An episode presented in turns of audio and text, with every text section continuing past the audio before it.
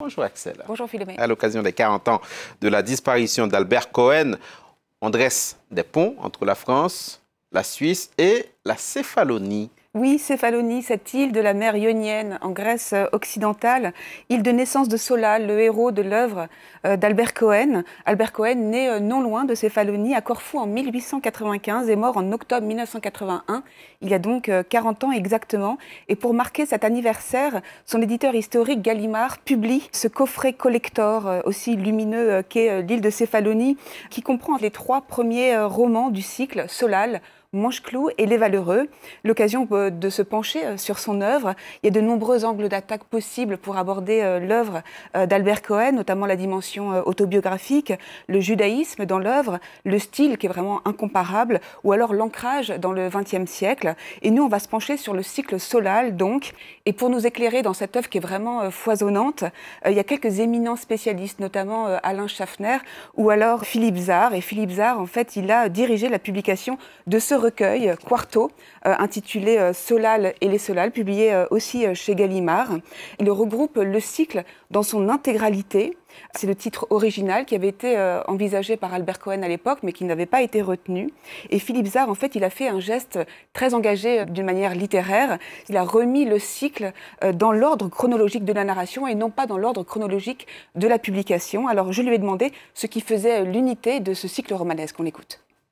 Le cycle tout entier, comme l'indique le, titre général, eh bien, est porté par cette euh, pulsation primordiale, cette alternance entre euh, l'aventure européenne d'un juif issu d'un ghetto misérable de Céphalonie et les aventures périphériques de ses cousins et parents qui tantôt vivent leurs aventures euh, indépendamment de lui, et tantôt viennent le rechercher jusque dans son repère européen.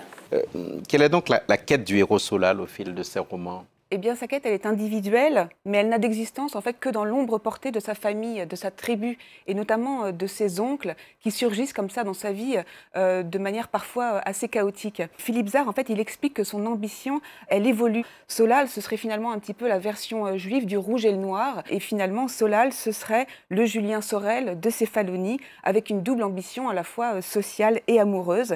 Et puis, dans Belle du Seigneur, donc ce roman qui est si connu, qui raconte la passion entre euh, Ariane et Solal. Il explique que la quête amoureuse, en fait, elle change d'échelle.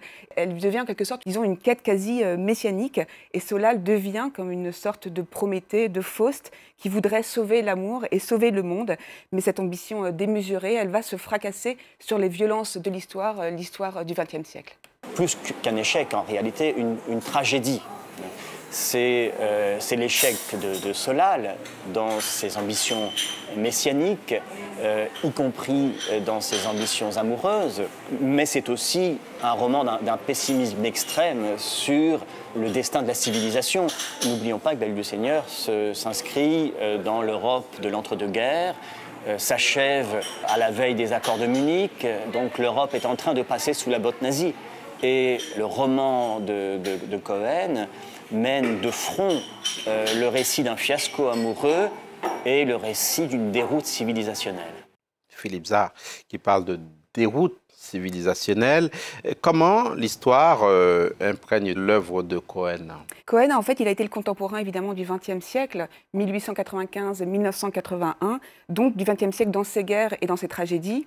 Euh, cela n'apparaît euh, pas en tant que fresque historique hein, dans toute l'œuvre de Cohen, mais de manière vraiment incarnée dans des personnages, Solal, Ariane, mais aussi Saltiel, Mancheclou. Tous ces personnages, en fait, quand on les lit, ils nous accompagnent vraiment durablement dans notre vie de lecteur mais il y a aussi euh, l'histoire intime de Cohen. On ne peut pas parler de l'univers cohénien sans parler euh, évidemment euh, de ses récits autobiographiques, notamment sa relation très forte qu'il a eue avec sa mère adorée. Cela a été fondateur dans, son, dans sa vision du monde, même dans son rapport au monde. Il en a parlé vraiment pendant toute sa vie, et là on va l'écouter en 1979. Ma mère a été le génie de la maternité. Vous savez, Proust parle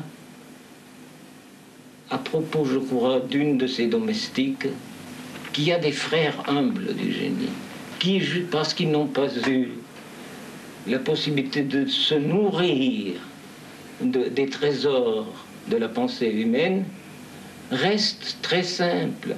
Eh bien, ma mère était très simple et en même temps, elle était géniale. Donc voilà, ma mère était très simple, elle était géniale. Et on retrouve cet amour fou dans, dans l'hommage littéraire qu'il lui a rendu euh, dans le livre de ma mère, qui est vraiment bouleversant. On peut lire aussi euh, vous, frères humains, euh, où Cohen fait un appel vibrant à la fraternité humaine, ou encore ses carnets 1978 qui sont des pensées et des souvenirs, des réflexions sur la mort et puis aussi sur l'existence ou non euh, de Dieu à quelques années euh, de, sa mort, de sa disparition. Donc voilà, des récits autobiographiques ou alors la tétralogie euh, romanesque de, Solal, deux invitations, disons, à, retrouver, à relire l'œuvre d'Albert Cohen. Invitation très très bien entendue. Merci beaucoup, Axel.